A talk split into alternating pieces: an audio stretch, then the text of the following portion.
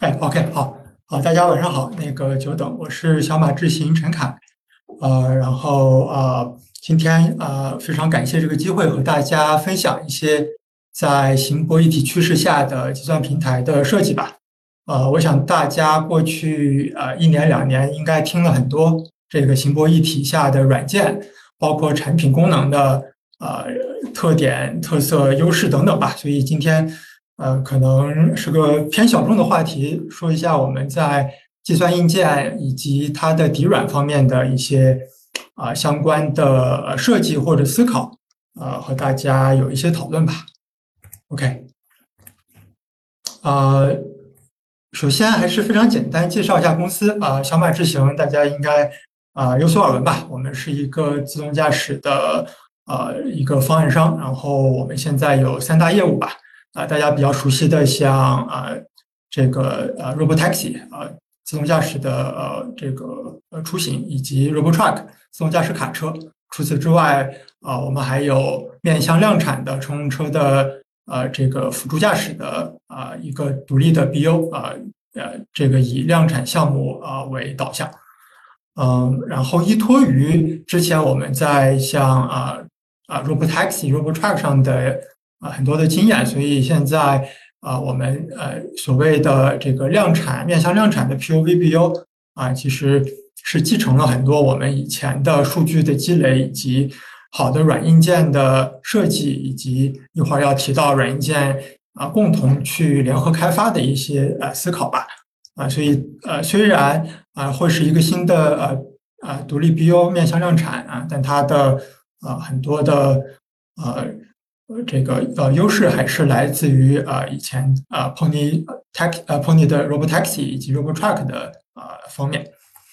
然后回到我们硬件啊，我们现在已经啊基于欧润平台啊开发了车规级啊量产的预控啊，也已经有车厂的啊定点交付啊呃特别是呃如果我们看单欧润的话，其实去年就已经进入量产状状态啊双欧润啊今年。啊，下半年也会进入量产状态吧。呃，应该在其他不同场合也和大家分享过，就是小马智行我们为什么要做啊硬件预控，为什么要把硬件预控啊做向量产啊？其实我们还是觉得在预控上面有我们自己呃比较呃独特的思考，特别是在软硬件系统啊级的协同优化上面，我们是有信心。去做出来，呃，最适合自动驾驶的一个预控的，啊，所以这是一些呃公司和产品的背景吧，啊，接下来我们啊这个抓紧时间，可能就进入到一些偏呃技术的话题吧，可能是一些讨论或者思考。嗯，首先，行博一体的优势，我想大家应该都非常清晰，特别是把两个独立的控制器。呃，融合在一起之后啊，我们谈的可能不是说简单的把两个呃独立的呃电子硬件、电子电路板放在一个盒子里这么简单，而是把它们融合起来之后啊，在节省成本、在方便维护、升级等等方面啊，带来很多的优势啊。当然还有可以呃共用呃传感器，可以有更多的呃算法的可能性啊，都有很多的优势。所以我们今天可能就不会去谈。啊，这个自动驾驶行车和泊车分离的这种啊啊控制硬件，然后组合在一起这种比较简单的融合，而是啊直奔主题，我们就是看啊，至少是把它们放在啊同一个呃硬件产品里面之后的一些思考吧。对，所以呃，所以关于行泊一体啊之下的一些啊硬件思考，我们可能先啊。聊一些呃硬件拆解吧，呃一些关键芯片的选择，以及我们在一些关键芯片上啊怎么去做决定，或者是怎样做决策的。嗯，可能呃先从呃这个多 SOC 的角度说起啊，因为我们看到呃行车泊车两个不同的预控，把它们放在一起之后，最直观的感觉就是啊还是。几乎维持以前的架构，但是我们把它放在同一个电路板上，所以也很自然的会出现多个 SOC，无论是呃相同的还是不同的 SOC，然后把它们呃放在一起，啊呃，然后做并行或者串行的方式。啊，当然放在一起之后，就立刻出现了一个设计的选择，就是呃，每一个 SOC 是否都要拿到我们传感器的原始数据。呃，如果我们想呃这个想的比较深入的话，我们啊假设我们想让他们都拿到原始传感数数据啊，应该是有比较优比较多的优势的啊，比如说可以非常充分的发挥每一个 SOC 的能力，因为每一个 SOC 都能拿到相同的数据，而且是非常原始的数据，那么它能做的事儿是非常多的啊。另外就是很有可能啊，这个是能够立刻支持冗余设计的，比如参考像特斯拉。啊，FSD 也就是 Hardware 三点零的一些设计啊，能够立刻让算法或者功能去啊做一些冗余。当然，这个前提是大家能收到相同的输入，然后才能做后面啊潜在的冗余的一些事情吧。啊，另外，既然每一个 SOC 都能收到最原始、最呃高带宽的这些数据以后，那 SOC 之间的通信其实就不需要太大带宽了。啊，这个其实是蛮重要的一个优势。啊，当然这样做的话，传感器数据的分发肯定需要额外的硬件设计，那么也会带来额外的成本。啊，另外啊，这个 SOC 之间如果计算的中间结果需要互相通信的话，啊，这个调度设设计可能会比较复杂啊，或者可能会做的不太好。嗯，这个可能是相对呃复杂的一个一个设计方式啊，但是可能呃如果简单一点，那么。我们只让一个 SOC 作为主，呃，收到原始数据，啊，那么另外一个相当于串行在一起，啊，这个其实在架构和调度刚才提到的这种算法或者功能调度上会更简单一些。其实简单是一个好事啊，简单啊意味着可能可靠，可能呃一致性比较好。其实简单是一个非常好的啊优势，啊，SOC 串行之后其实也比较容易扩展。如果假设我们想拓呃拓展更多 SOC 做级联的话，啊，还是比较方便的，啊，另外这样子做的话，其实可以想象为啊，SOC 一种一主一从的话，更多的是一个呃结合体。那么它其实更接近于，如果我们以后看啊仓架一体等等更呃这种更重要式的呃计算的一个趋势。啊，当然这样子做的话，因为呃发生了一个主 SOC 从 SOC 这样的定义，那么很容易两个 SOC 之间的负载是不平衡的。接传感器原始数据的那个 SOC 通常要做啊更多的事情啊，那么呃相对负载小的那个 SOC 起到的作用啊可能会稍微小一点啊。另外这样子的话，SOC 之间的通信啊通常还是要比较大的带宽的啊。另外通信的开销也比较大，这个开销一方面是带宽上的开销，也是延时上的开销。想把比较多的数据实时的在不同的芯片之间传输，还是。啊，比较困难的一个事情，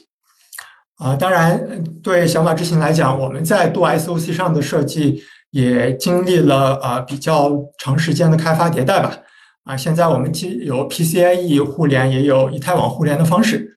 啊，在 PCIe 啊以及我们自定义的协议的啊情况下，啊，通信的时延就是 latency 本身是要比以太网的通信快。呃，差不多最多大包就是大包的时候可以快到六倍，啊，这个还是比较啊重要的。一会儿我们也会讲到，就是我们怎么去看待一个预控硬件的性能啊。其实我们把时延是看得非常重要的啊。呃，另外就是 PCIe 的带宽肯定是通常是大于以太网的吧啊，所以啊我们在多 SOC PCIe 通信上其实做了蛮多的啊开发工作，现在的效果也也不错。呃，这张图其实是我们去年和英伟达一起在 GTC 上做演讲时候呃用到的一个图吧，所以也是公开数据了。啊，当然啊，市面上应该已经有非常多的芯片一体的预控已经发展到说用单 SOC 单 MCU 来做啊，这个当然也是呃我们非常认同的一个方向，所以我们也有呃这个单 SOC 的产品。啊，有更多产品线吧。其实刚才介绍的 Orin，其实我们也有其他芯片平台正在正在开发。啊，单 SOC 的一个非常重要的优势是可以共享内存，也就意味着刚才提到的双 SOC 之间的这些通信开销都可以避免。啊，在共享内存下，那么不同的呃算法或者是软件模块去拿数据呃，以及互相的这些信息交互都会呃效率呃非常的大的提高啊，特别是刚才提到的延时上面，如果是共享内存的方式，那是呃就是延时是非常低的啊。另外，如果只有一个 SOC，那么意味着无论是底软还是像 OTA 还是之后的测试验证整个环节啊，都是享受了集成度高的一个优势，也节省了非常多的设计和验证的成本了。啊，只需要维护一个 SOC 的升级，啊，无论是算法还是底层的升级啊，就足够了。啊，当然，在一个 SOC 下还有非常多的挑战啊，特别是我们要把非常多的软件模块放在啊一个呃就是单芯片上面，那么它们之间的计算资源是否需要锁定，然后是否在锁定之后还能够灵活啊调配。比如说，大家看到一个四核或者八核的 SOC，那么软件模块或者开的这个软件的 thread 可能有呃几十个、十几个，那么大家去怎么去分配这四个核或者八个核？那么这时候的调度啊，还是有非常多的工作要做的啊。另外就是在单 SOC 和单 MCU 底下，如果大家从安全或者功能安全的角度，怎么去考虑冗余和降级？啊，无论是呃软件还是硬件上面，都还是有比较多的需要去设计的。啊，最后就是呃，一颗 SOC 上，我们可能虽然最多用到的是上面的 CPU 和 NPU，也就是那个深度学习的加速器，但是上面通常还有非常多的计算核，像图像的呃压缩解压，像 DSP，甚至有一些有呃 VPU。啊，这些都需要充分的用起来，才能够最大的释放它的计算能力。啊，这个在双双 SOC 的时候可能通常提的比较少，但是，呃，只有单芯片的时候，那么这个芯片上的每一个小的计算核啊，它都可以被用起来啊，而且这个可能需要比较多的底软和工具链的支持。嗯，当然啊，现在也看到了一个非常有意思的方向，是把 MCU 去掉。啊，这个还是我觉得是蛮重要的一个事情啊，因为我们从最极致的集成度来讲，其实现在大部分 SOC 都带着像功能安全岛或者带着实时核，甚至带着直接是 MCU Island 的这样子的呃设计啊。那么我们为了达成最极致的呃集成度或者成本最低，那其实是可以靠一个非常优秀的 SOC 把。一些计算核和 MCU 核都做掉，啊，这样子刚才也提到了单 SOC 的这些开户开发维护的效率的提升，在这里就更加的明显了，啊，当然如果把 MCU 放在 SOC 作为其中一部分的话，对 MCU 的要求是非常高的，啊，特别是从安全角度，啊，怎么能保证他们在物理的同一个 die，就是同一个芯片上，还能保证 MCU 本身。非常独立的呃安全啊，其实对芯片的要求是非常高的。那现在我们也看到，像 TDA 四 VM 这个版本啊，在这方面还是做的蛮蛮不错的。嗯，但是另外就是呃内置的这个 MCU 在 I/O 接口以及计算资源上啊，通常是弱于呃外置的。那么它能做的事儿可能也会呃少不少啊。如果大家呃。考虑把一些功能降级、一些 safe operation 想放在 MCU 上的话，这种内置的恐怕是不太够的。嗯，再有就是我们现在已经非常熟悉的在外置 MCU 上，呃，AutoSAR 环境下开发的这些功能，想去迁移一个平台，迁移到像这种内置的 MCU 上的这个迁移成本以及本身这个 MCU 的开发工具成熟度，啊，现在应该还不是那么的高。对，但是还是非常有意思的方向。其实这是希望是一个最极致的呃这种集成式的中央式的计算的方式吧。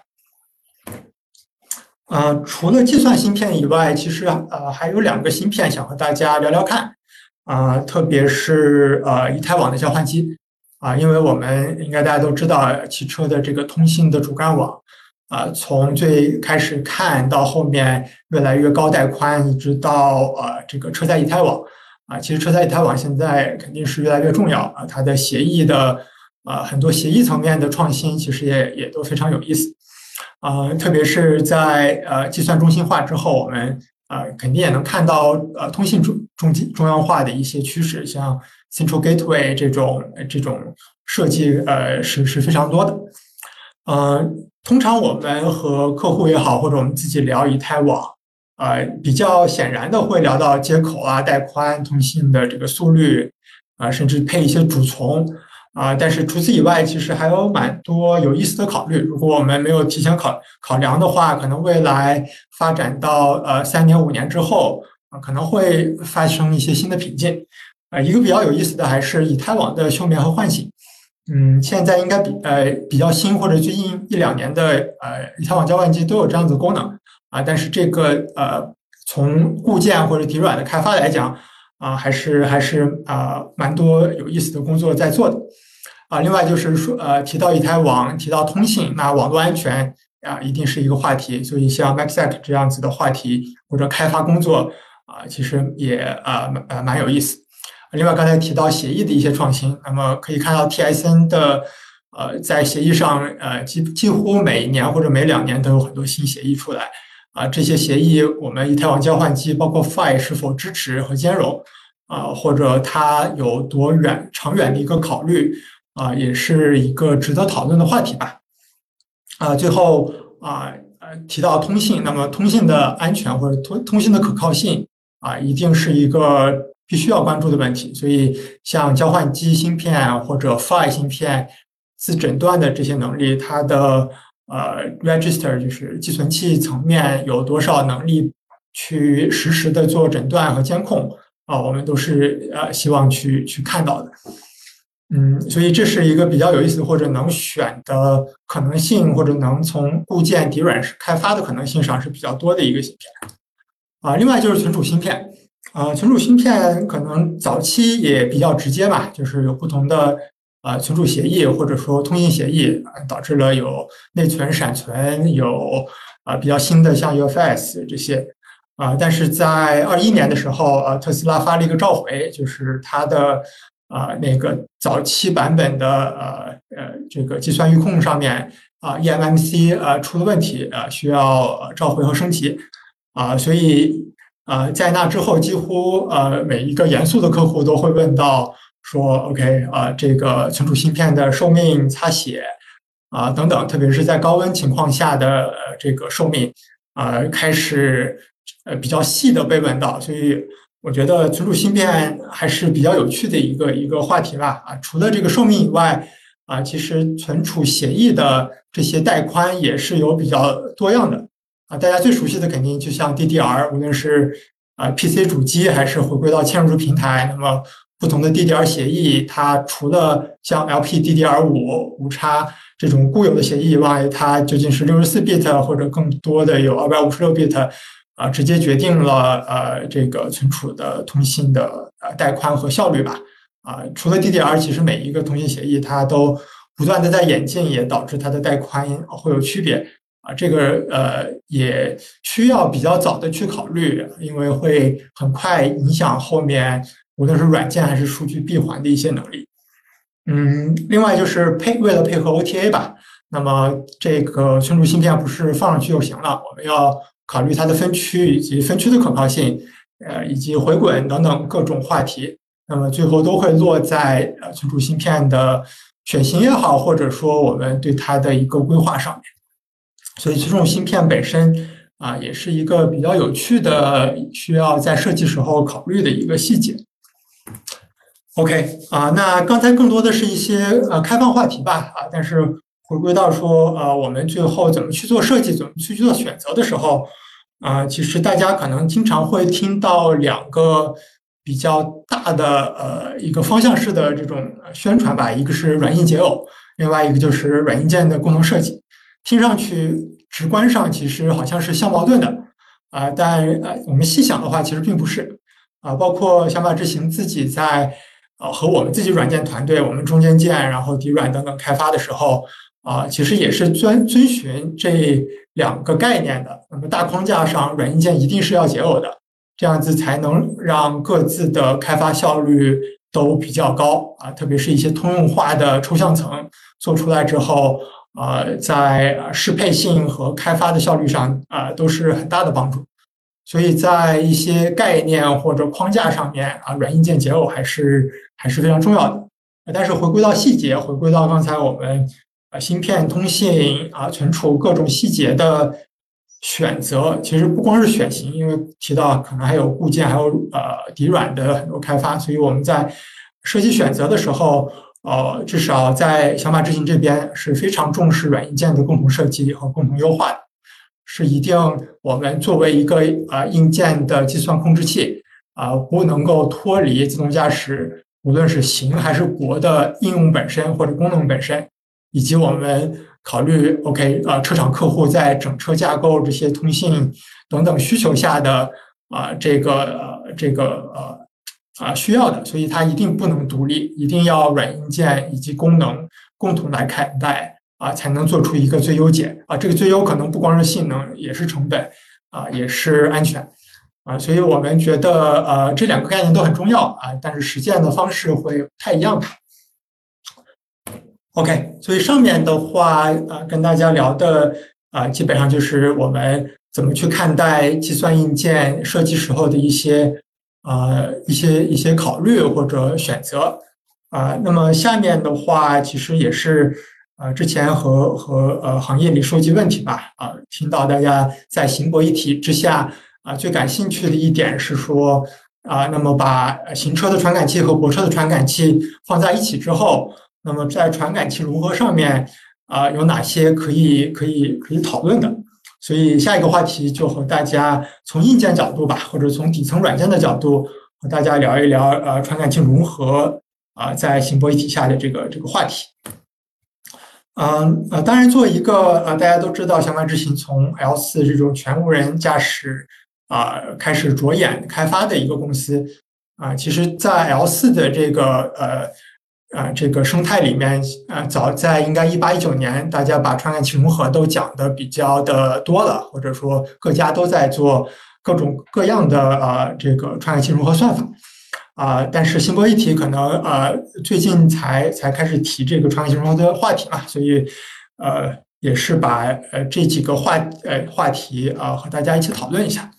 啊，前面说后融合这个可能大家听的比较多了，啊，因为就是不同的传感器提供的信息维度不一样，所以大家肯定是希望融合起来用的。前融合自然是在传感器的原始数据层面啊就开始做融合啊，那么这样子通常啊只要算法实现的好的话，效果也是更好的啊，但确实算法的复杂度以及对它啊开发调试的复杂度都还是挺高的。啊，后融合的话相对直接一点，那么每一个传感器数据自己做感知，然后得到一个高级别信息，呃，可能不是最终结果啊，通常只是高级别信息之后再做融合，啊，这样子灵活度其实好很多，因为后面可以不断的加新的传感器，然后新的结果，啊，在后融合里面做一些啊，就是 fusion 的算法吧，啊，filter 的算法，呃，等等吧，来来来做一些后融合。啊，但确实精度可能不如前融合好，但是这个也蛮依赖于啊不同的算法调呃团队调教的啊，所以这是一个背景啊。为了支持好传感器的前融合或者后融合，在底层这边，无论是硬件和软件啊，其实要做好两件事儿啊。其实呃，第一个就是要先做好时间同步啊，因为有这么多的传感器，想让他们能够正确的匹配起来。那一定要保证他们的时间戳是足够接近的，或者说通过差值计算能够相互匹配的。啊，时间同步，呃，其实从过去到现在也有比较多的啊方式了。啊，早期可能看到有 PPS 的这种 I/O 方式，那么呃，现在可能呃这个 GPTP 是是主流，然后呃某些可以触发的传感器，呃用触用触发的方式来做一些同步，啊。在这个大背景下，其实能实现的方式是非常非常多的，也是要看最后终端用户啊整车的这个时间同步架构的一个考虑吧。所以这里我就不举例了啊。但是小马智行本身，我们在预控层面啊，利用我们这呃定制开发的一个以太网交换机的固件，是一个专门针对时间同步的一个固件，然后也使用了像啊这个车载或者车规的呃 PTP 的 profile。然后支持 boundary clock，最后能达到一个呃微秒级的同步啊，一会儿也会有一张图啊，在讲我们数据驱动的时候，就是我们底层软件数据驱动的时候，呃，其实有一个图来说这个事儿。对，所以传感器融合的第一个前置条件肯定是啊，时间要同步啊，这样子大家才能凑到一块儿啊。另外一个角度自然是空间要同步，也就是每一个传感器的呃标定要做的非常的准确啊，无论是内参的标定还是外参的标定，最终的效果肯定是希望无论是时间上还是空间上，那么呃不同传感器的数据可以最后在空间坐标系投影在一起，然后才有可能做。无论是前融合还是后融合的事情，啊，所以呃，标定啊，更可能是偏向于传感器或者偏向于算法那边的一个事情，但是这也是我们啊可以在硬件上做一些比较好的支持的事情，啊，因为大家也都知道，传感器标定下线时间是非常宝贵的。啊，另外就是驱动，啊，传感器的驱动可能呃早期在传感器的。数量带宽比较小的时候，并不是一个很很大的一个问题啊。但是现在像八兆相机，甚至八兆的高分辨率呃这个高帧率的相机用起来之后啊，传感器驱动呃已经啊有不少可能业内同事呃踩到一些坑了。所以传感器驱动本身啊，以相机为例，还是有蛮多可以做的事情。呃，从相机角度，可能第一个。比较有趣的，或者大家一定要做的事情，就是把 SOC 里的 ISP 内置 ISP 用起来啊。这个其实也是蛮难的，呃，因为它不像一个啊专门做 ISP 芯片的一个一个公司，那么在工具链在呃调的这个方便程度上都有比较呃比较大的一个学习过程啊。当然 SP 另外一个比较好玩，或者我们现在啊也做的比。呃，比较长时间的一个事情就是 ISP 的动态调节，啊，特别是我们从啊呃，我们考虑泊车、行车两件事嘛。那么泊车很多时候是在地下，那么地下停车场车库的光照环境决定了，通常一个 ISP 啊要要呃针对一个室内环境做一个好的啊参数的调节。但是车开到呃室外、开到停车场以外之后，那么它的光照环境是截然不同的。这时候怎样以最快的时间啊把 ISP 做动态调节啊？这个也是我们在底层现在正在支持的事情啊。另外刚才提到的，因为我们对时间同步有要求，那么在触发在时间戳上面啊，对相机肯定是也是有比较高的要求的，特别是精准的触发，就是微秒级的这个触发啊。特别是现在可能接了啊至少是六路、五路，或者说更多的十一路、十二路相机之后。啊，我们现在是啊，能够做到每一个相机的独立的触发以及独立的时间戳的啊，这个可呃，其实也释放了一些更多的功能吧。因为其实不是每一个相机的帧率以及工作状态都是一样的，有一些相机在某些环境下其实不需要很高帧率，或者压根不用工作。那么这个也是一些节省资源的做法。呃，另外比较重要的就是因为刚才提到相机的带宽比较大，数据量比较大。然后相机驱动啊，以这个框图为例吧，啊，这也是公开资料的，啊，它还是一个比较复杂的一个相机的 pipeline。那么这时候，无论是驱动的呃这个通信的开销以及计算的开销，都可能做的比较大。那这时候回归到我们刚才提到的时延，可能也也不是很好啊。所以这里在驱动上，针对时延也有比较多的优化。啊，最后一个可能想聊的是说，在驱动层面，我们怎么做数据的验证？啊，如果我们看像以太网或者看的话，啊，它的数据验证或者验真的手段还是有一些的。但是相机的话，我收到一个图像，怎么判判断它是一个正常的图像，没有花屏，没有这个色彩的问题，没有裂屏等等吧？大家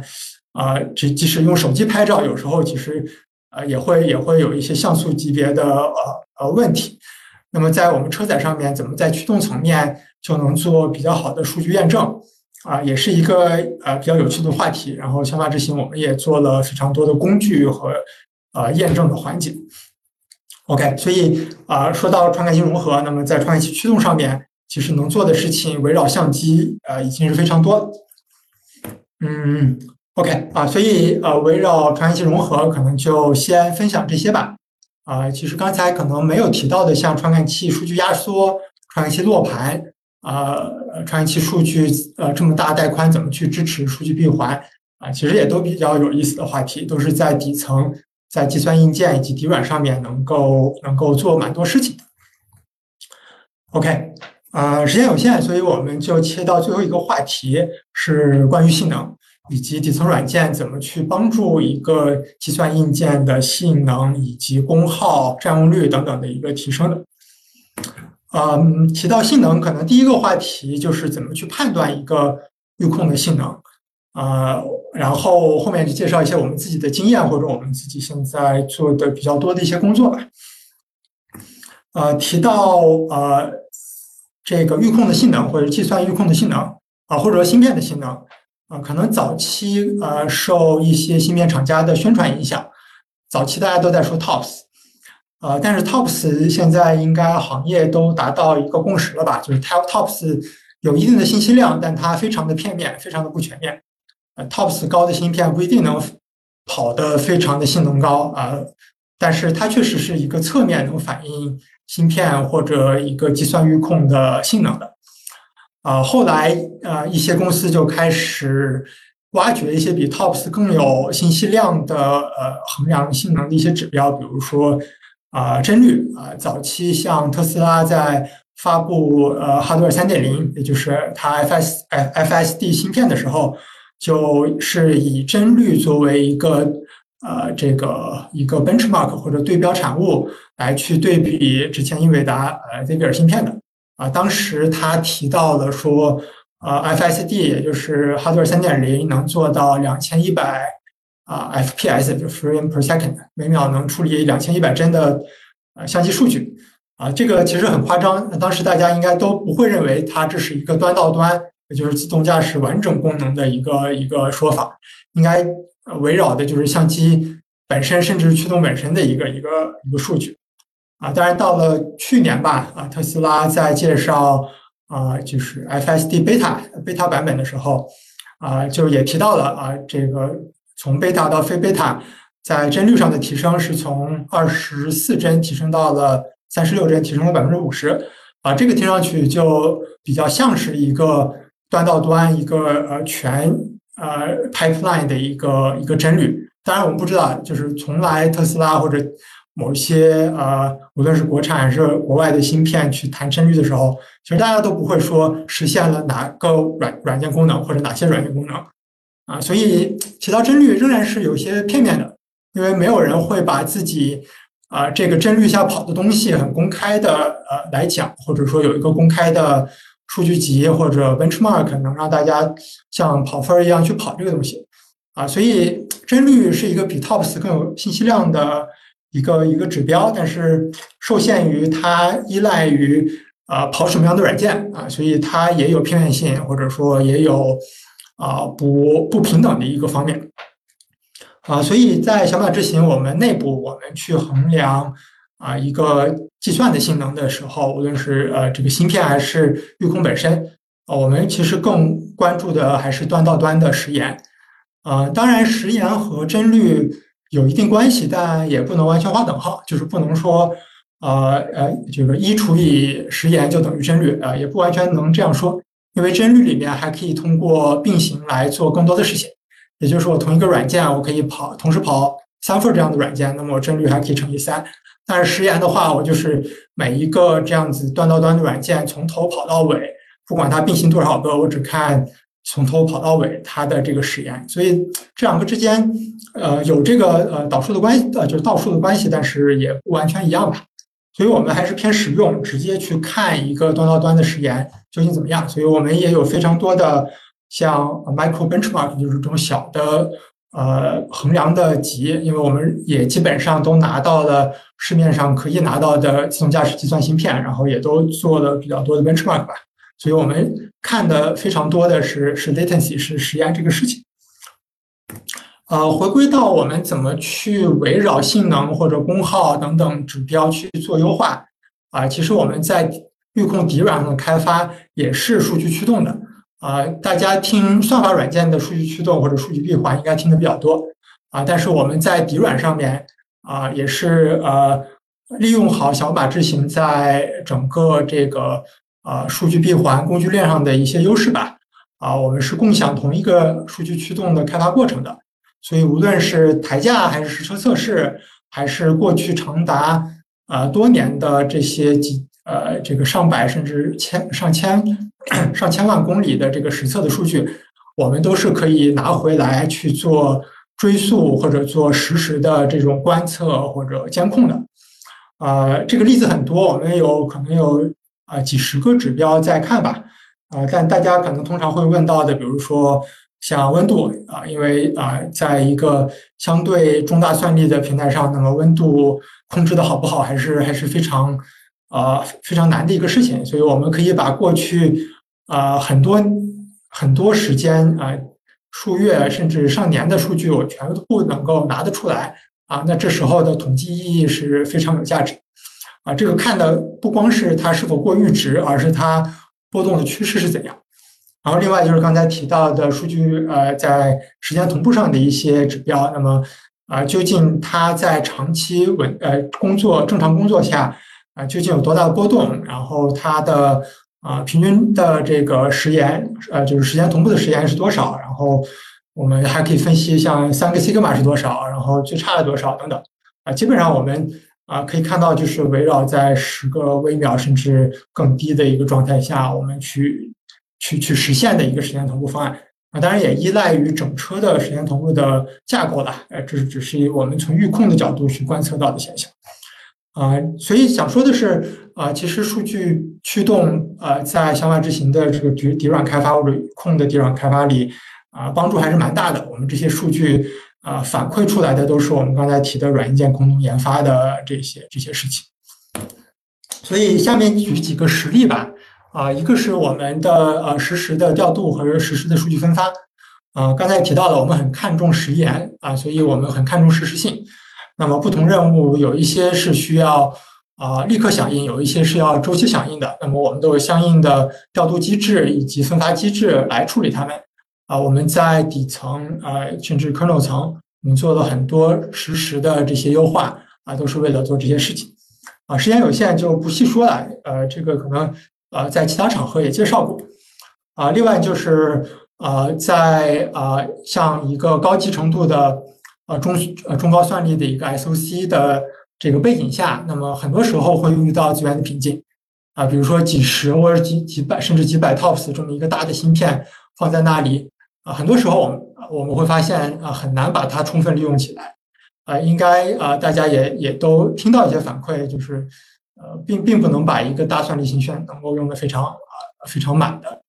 啊，但是对于小马智行来讲，我们也是有很多的呃底层工具链、底软的工具链来帮助快速识别到瓶颈在哪儿，然后去优化该并行的并行，该从 kernel 层、算子层去去重构的去重构，所以。有非常多的工作可以在这上面去做，无论是内存墙，还是调度，还是像共享内存呃锁的这些问题啊，其实都是可以去靠工程的细节的这些实现去啊去去呃解开的啊，所以一个大算力的芯片啊，需要非常细致的去看每一个计算的过程，然后才有可能把它充分的利用起来。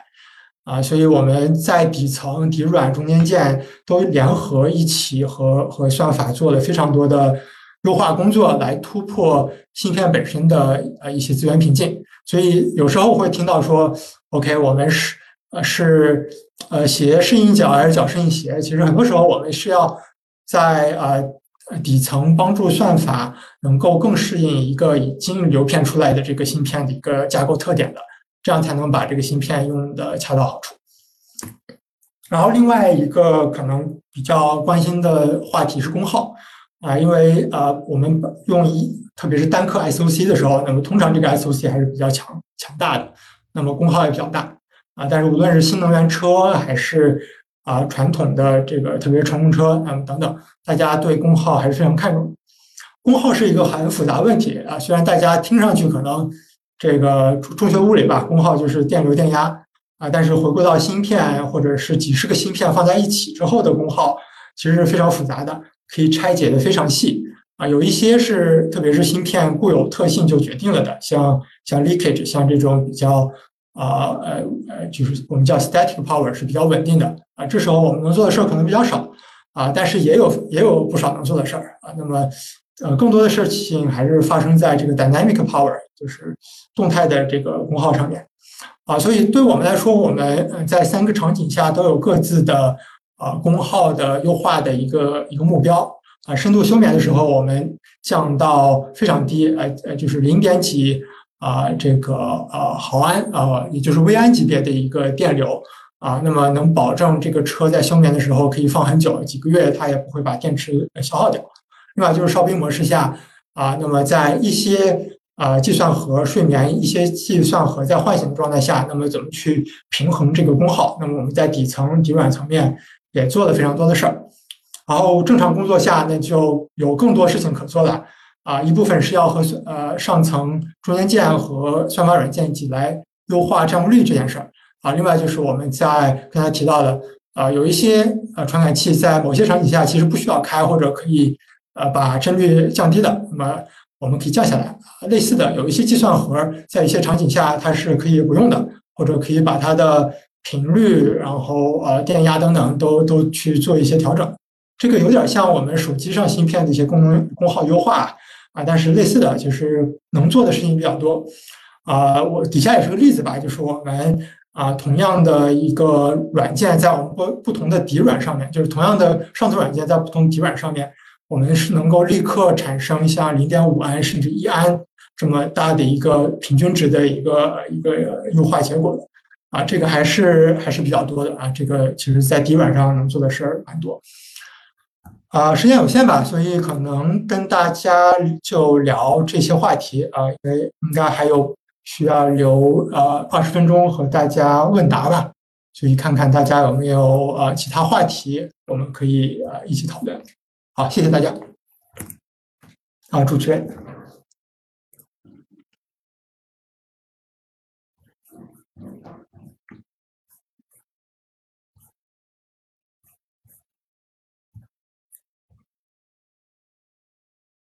啊，好，我看到了那个大家一些问题的收集，啊，我我会先说问题，然后再说一些我的想法，啊，有一些想法可能是偏个人想法，但是也是和大家就是相对透明的呃沟通吧，啊，然后第一个我看到的问题是，就是为什么算法公司都开始做啊云控制器了，呃，是否值得投入？嗯。呃，其实这个不是一个说算法公司一定要做呃这个自研云控的，呃，还是看各自自动驾驶方案提供方的一个定位，呃，是软件提供方还是一个系统这种讲 turnkey 或者啊集成式的这种啊提供方，呃，小马智行本身在刚才提到的呃量产 POV 的 BU 下，其实我们是非常灵活的，我们可以只交硬件，也可以只交软件。也可以软硬啊结合起来一起来交方案啊，所以我们至少是保留了软硬件啊深度优化，然后做出来非常好的一个效果的可能性的啊，所以我们从效果的角度啊，软硬件在一起啊，一定是一呃能够呃上限比较高或者天花板比较高的啊。其实如果大家回想啊，像 iPhone 刚刚发布的时候引用了。啊，一个非常有名的一个话嘛，就是呃，不想做硬件的公司都都不是在认真的做产品啊。所以在软硬件呃集成的呃这个背景下，那么在性能上是能够呃拔高的，呃或者说在性能成本上都是有更啊更好的空间的啊。是否值得投入，可能呃就需要呃不同场景来看了啊。但是刚才提到的，就是我们如果想看一个呃。天花板更高或者最终效果更好的方案的话，那么软硬件共同设计、共同优化啊，会有更好的效果。嗯，然后另外一个话呃问题是怎么看单芯片去做城市 NOA 啊，技术是否可行啊？这个可能还是要看这颗芯片的选择吧，它究竟是多么强大的一个芯片啊？那个可能偏小算力的，像 TDA 四或者说。啊，地平线勾三等等啊，呃，可能能做。然后呃，然后大算力的像勾五或者 Orin 系列啊，这么强大的芯片，呃，这个是肯定能做的呃，主要还是我们怎么看城市 OA 的功能的定义，因为即使都叫啊城市 OA，那么能做的事儿啊也是截然不同的。因为我看到有一些方案商可能把自动能过红绿灯就叫成城市 OA，啊，也有一些像啊像像说一个类似于无人出租车 Robotaxi 的体验，那么成为城市 OA，所以大家对城市 OA 的功能的定义还是差别蛮大的。啊，所以啊，其实都能做，主要还是看功能级以及这些功能和算法究竟优化的程度吧，所以不能一概而论。嗯，好，我看后面的问题。嗯，然后下一个问题是，请问行博一体大约需要多少算力，满足什么样的传感器接入规格？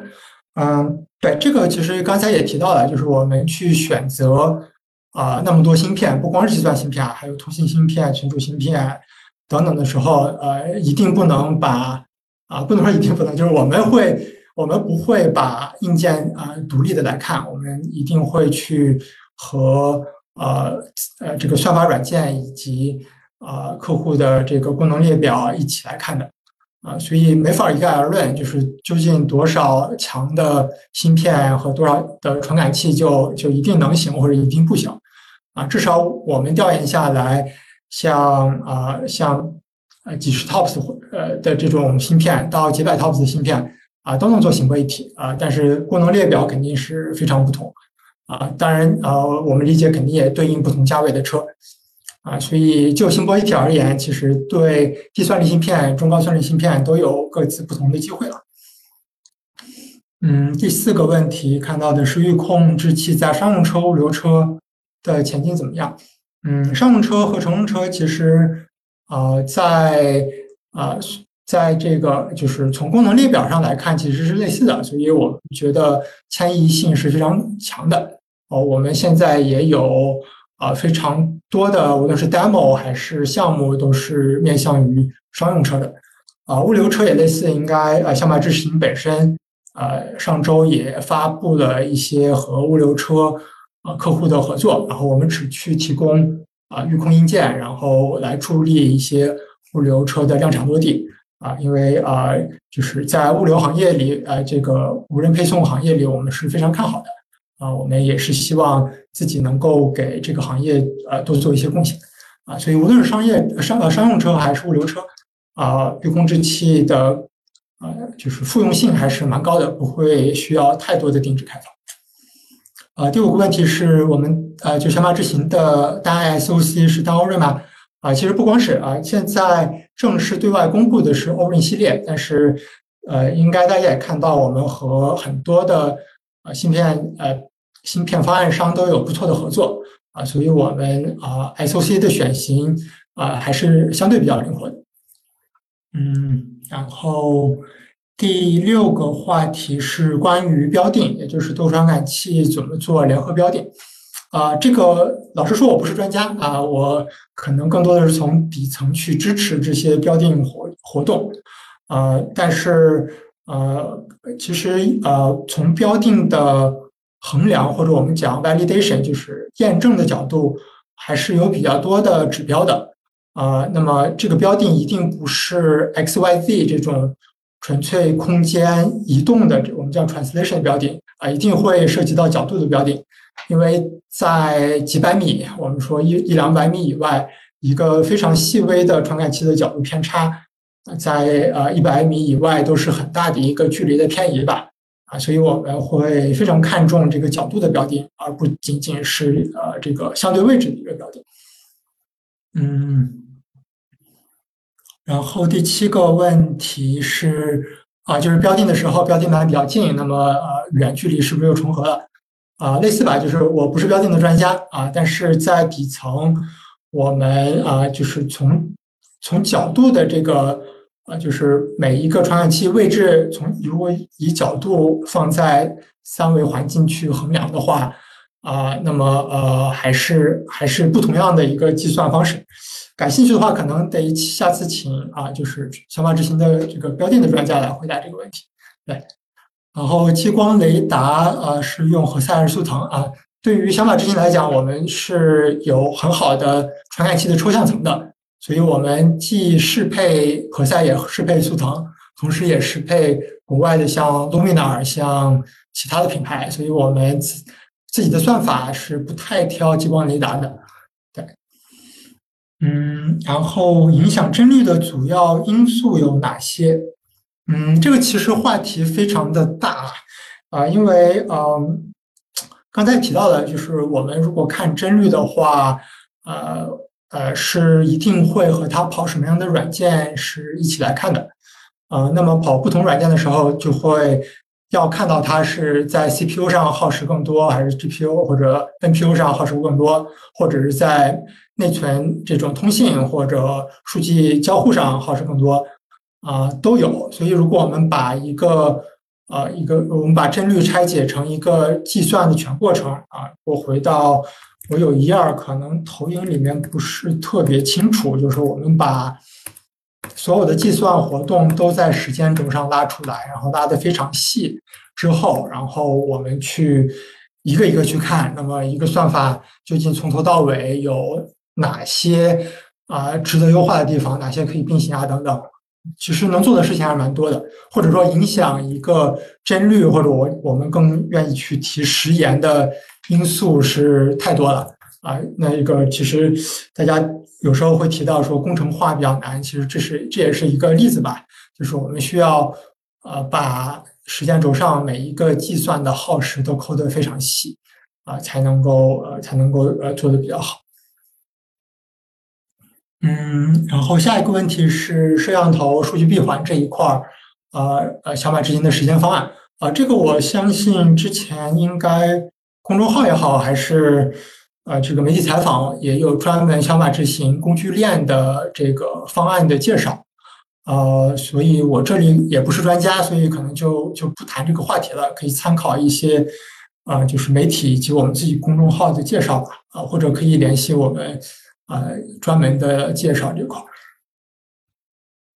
嗯，下一个问题是有没有具体的案例分析关于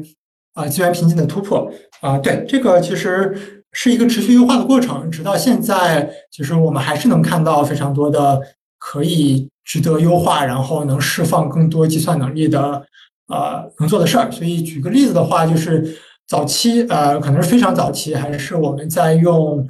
英伟达的 Xavier 就是呃一九年的时候，我们第一次算法从像呃服务器平台往嵌入式平台去迁移的时候，那么我们把算法跑上去，立刻就发现啊，我们一个很复杂或者很大的模型跑上去之后，只占了呃那个 Xavier GPU 的百分之二十左右啊，但是其实这个算法跑得很慢，但是这个资源用不起来，还有百分之八十的空余的资源啊呃在跑跑不起来。那么现象就是啊，我们把算法跑上去，立刻就发现啊，我们一个很复杂或者很大的模型跑上去之后，只占了呃那个 Xavier GPU 的百分之二十左右啊，但是其实这个算法跑得很慢，但是这个资源用不起来，还有百分之八十的空余的资源啊呃在跑跑不起来。那么现象就是是啊，占用率很低啊，看上去好像占用率低不不不像是个坏事儿，但是。啊，运行的很慢，这个可能一秒才能出结果。那那这个结合起来看，就是很容易就是发现啊，计算的核有非常多，有很多资源放在那儿，但是是闲置的，是用不起来的。那么我们就啊非常详细的，刚才也有也也有展示，我们有个工具嘛，就是看看啊究竟时间都耗在哪里了。然后我们立刻发现啊，最最显眼的一个瓶颈就是呃那个大量的数据。是在 CPU 内存和呃啊那个 GPU 或者叫呃在在那个 Xavier 上也有 DLA 啊这些之间的数据交换上面，那么我们